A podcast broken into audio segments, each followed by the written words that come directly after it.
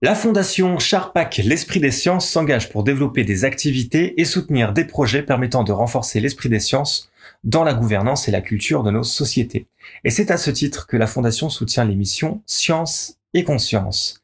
Yves Charpac, tu présides la Fondation Charpac et tu poses aujourd'hui la question de la légitimité à produire des connaissances. Alors, pour la Fondation Charpak, l'Esprit des Sciences, il est difficile de faire un objet spécifique euh, scientifique du concept de pseudoscience.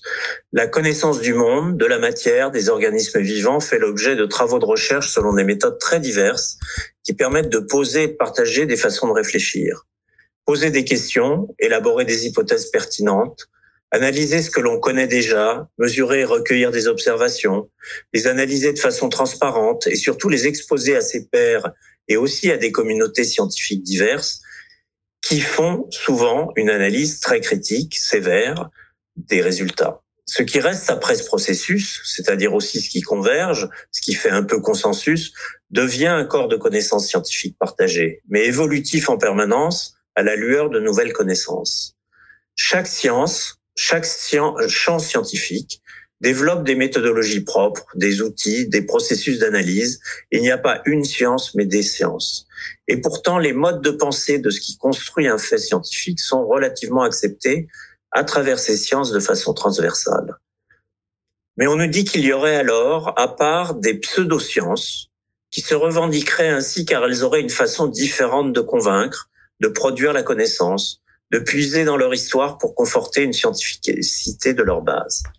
En réalité, en justifiant souvent une validité des activités liées à l'ancienneté des hypothèses, à l'aura de leur créateur, à l'inamovibilité des hypothèses sous-jacentes et des pratiques, à la satisfaction des utilisateurs, une connaissance presque un peu déifiée, en mettant ainsi souvent en avant une compétence des opérateurs qui serait hors du champ de la compréhension et du jugement commun, des pouvoirs qui éventuellement n'ont pas besoin de s'expliquer.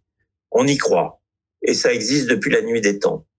Ainsi, la science officielle, entre guillemets, ne les reconnaît pas car elle n'en a pas les moyens. Ceux qui savent se reconnaissent entre eux, savent de quoi il s'agit. Et les fondements de la reconnaissance de ces pratiques sont d'une autre nature. Tout questionnement devient alors une critique et ce qui est la base de la production scientifique banale, classique, devient alors une discrimination.